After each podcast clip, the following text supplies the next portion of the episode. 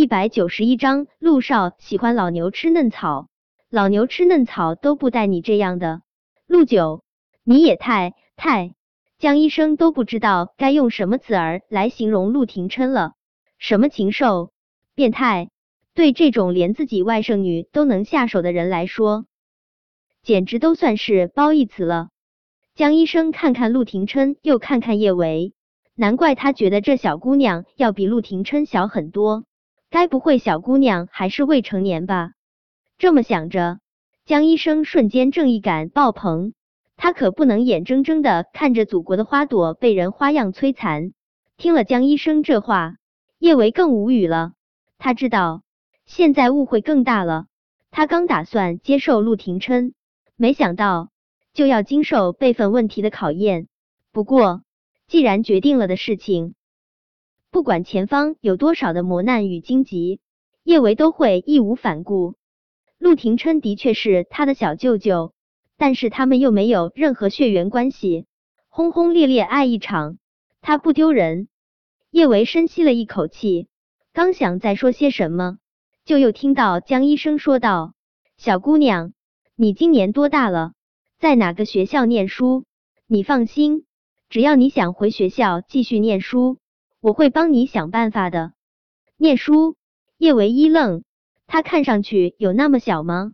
叶维无比认真的对着江医生说道：“江医生，我已经大学毕业五年了。”江医生蹙眉，他显然不相信叶维的话，搞笑，大学毕业五年，怎么着也得二十七八岁，这小姑娘看上去跟高中生似的，怎么可能大学毕业五年？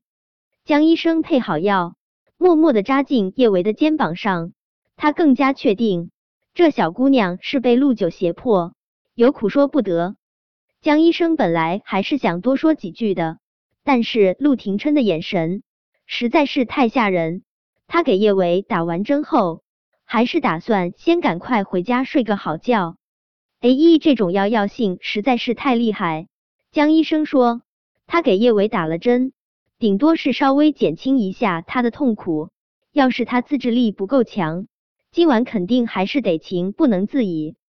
所以 A 一大部分的药性还是得靠叶维自己抗过去。江医生给叶维打的药有催眠的作用，叶维在陆廷琛身上蹭了一会儿，就迷迷糊糊睡了过去。看着叶维真静的睡颜，陆廷琛脑海中满满的都是江医生刚才说的那句话。老牛吃嫩草，说他变态或者扭曲什么的，他还真不在意。但是老牛吃嫩草这句话，他可真不喜欢。叶维该不会也觉得他是老牛是嫩草吧？其实他也不过就是年长他四岁。叶维睡了不到半个小时，就又醒了过来。这次醒来，他只觉得自己身上仿佛有无数条虫子在爬来爬去。而且身上特别特别热，身上穿着衣服特别难受，他忍不住想要把衣服脱下来。他用力抱住陆廷琛，疯狂的想要把他推倒，但是最后他都被陆廷琛给制住了。好吧，叶维觉得自己现在就像是一个一次次想要霸王硬质上攻良家妇女的恶霸，奈何良家妇女比他这个恶霸还要人高马大。他根本就扑不倒人家，不能成功推倒陆廷琛。叶维身上难受的如同被扔进了火焰山，他觉得自己现在就像是一块烤肉，周围熊熊烈火将他烤得滋啦啦冒油。要是再撒上把孜然，吃起来一定相当美味。其实，要是只是这么热，叶维也能忍。可是他的身上还痒啊，说不出到底是哪里痒。痒的他都快要抓狂了，那么那么难受，他迫切的想要找到些什么发泄，他恨不能在自己的身上咬上一口，或许将自己咬得鲜血淋漓，就不会那么难受了。叶维这么想着，也就真的咬了。迷迷糊糊之中，他似乎是看到了血光，可能是因为药性的缘故，鲜红的血液一滴一滴滴落下来。他竟然都不觉得疼，叶维继续咬，继续咬，使出了吃奶的力气去咬。他咬着咬着，最后竟然沉沉昏睡了过去。早晨醒来的时候，叶维身上汗湿一片，浑身上下都是软的，使不出一丝一毫的力气。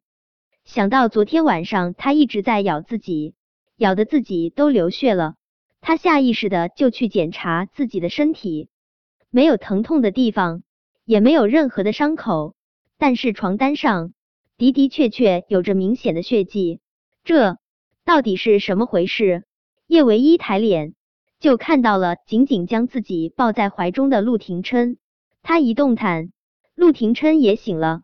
他刚想问陆廷琛这床单上的血是哪里的，他就看到了陆廷琛的手腕，他的手腕上有着明显的咬痕，深可见骨。显然，他昨天晚上咬的人不是他自己，而是陆廷琛。昨天晚上，叶维意识不清醒，但是他也知道 A 一到底有多可怕。他被药性控制，只剩下本能。他其实心里。也是很害怕，很害怕大出血并留下后遗症的。他以为他主动投怀送抱，陆廷琛会不顾他的身体要了他。毕竟男人都是用下半体思考的动物，他们不可能把持得住。没想到小舅舅并没有碰他，他抱了他一夜，被他咬了一夜，却将他保护的没有一丝一毫的损伤。小舅舅。看着陆廷琛手腕上的伤口，叶维的眼泪倏然滚落。他用尽全身力气抱住身侧的男人，他何德何能才能得到这个高高在上的男人的轻视爱恋？叶维，别哭！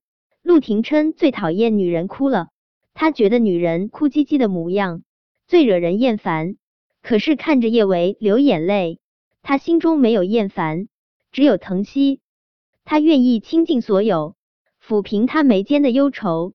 小舅舅，我不哭。叶维紧紧的攥住陆廷琛的大手，他说了不哭了，可看到他手腕上的伤痕，眼泪还是控制不住滚落。小舅舅，你为什么要对我这么好？好得他都不知道该怎么回报了。问完这话之后，叶维觉得自己真的是脑残了。竟然问这么弱智的问题，小舅舅会对他这么好，当然是因为他喜欢他了。喜欢是一种甜蜜的欢喜。叶伟想着陆廷琛会深情款款的说出“因为我喜欢你”这句话，他的唇角控制不住上扬。出乎意料的是，陆廷琛没有这么说，而是无比别扭的说道：“因为我喜欢老牛吃嫩草。”叶维。好吧，小舅舅真小气，还在介意昨晚江医生的话。叶维，我有话跟你说。叶维正沉浸在陆廷琛怀抱的温暖中不能自拔，脑袋上面就响起了陆廷琛凉凉的嗓音。叶维背脊骤然一凉，小舅舅刚刚不是还对他很温柔吗？怎么忽然变得跟他有仇似的？本章播讲完毕，想提前阅读电子书内容的听友。请关注公众号“万月斋”，并在公众号回复数字零零幺即可。